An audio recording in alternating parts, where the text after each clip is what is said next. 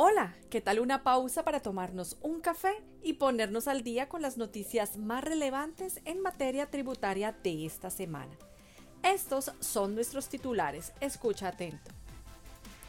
Corte Constitucional determinó qué aspectos se deben tener en cuenta para la validez de la factura del impuesto de renta por parte de la DIAN. DIAN opina sobre los asuntos a considerar en la venta de vehículos usados. DIAN aclara cuándo se entiende exportación de servicios. La Dirección General de Apoyo Fiscal, DAF, establece criterios a tener en cuenta en la tributación en ICA de las actividades de economía digital. Comencemos. Corte Constitucional determinó qué aspectos se deben tener en cuenta para la validez de la factura del impuesto de renta por parte de la DIAN.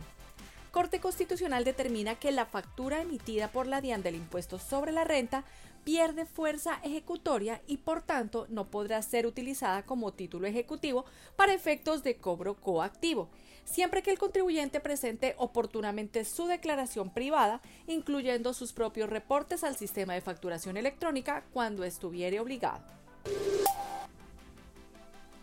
DIAN opina sobre los asuntos a considerar en la venta de vehículos usados. DIAN emite concepto para aclarar las situaciones que se pueden presentar en diferentes hechos económicos como puede ser venta de un vehículo usado, activo fijo, de un propietario a un intermediario. Venta de un vehículo usado, inventario, por parte de un intermediario a otro intermediario. Y venta de un vehículo usado, inventario, por parte de un intermediario a un consumidor final. Por lo tanto, para atender la consulta se abordaron en su orden los respectivos hechos económicos conforme a la base gravable especial del impuesto sobre las ventas IVA y del impuesto nacional al consumo INCO, según corresponda.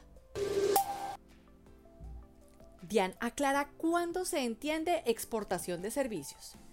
Diana aclara requisitos para tratar como exportación de servicios los prestados por empresas colombianas a no residentes en el caso que dichas empresas o personas no tengan negocios o actividades en Colombia. Asimismo, aquellas que siendo residentes en el exterior y no obstante tienen algún tipo de vinculación económica en el país, son beneficiarios directos de los servicios prestados en el territorio nacional para ser utilizados o consumidos exclusivamente en el exterior.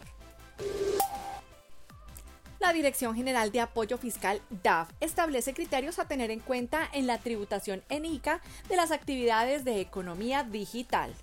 La DAF opina que podría considerarse que al enmarcarse en la definición de actividades de servicios del artículo 344 de la Ley 1819 del 2019, estas actividades serían grabadas con el impuesto de industria y comercio en el municipio o distrito en donde el proveedor realice sus actividades, en donde se encuentre la central o lugar donde se ubiquen los equipos, los técnicos, tecnólogos o profesionales que soportan la existencia y funcionamiento de la plataforma. Sin embargo, por tratarse del uso de medios electrónicos de nuevas tecnologías, no resulta fácil determinar el lugar donde el proveedor de la plataforma digital realiza la actividad grabada.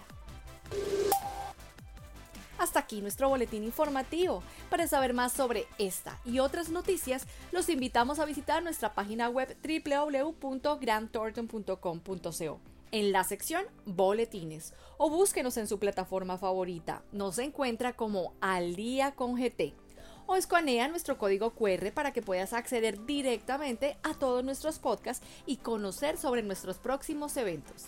Al Día con GT lo acompaña a donde usted vaya. Hasta la próxima.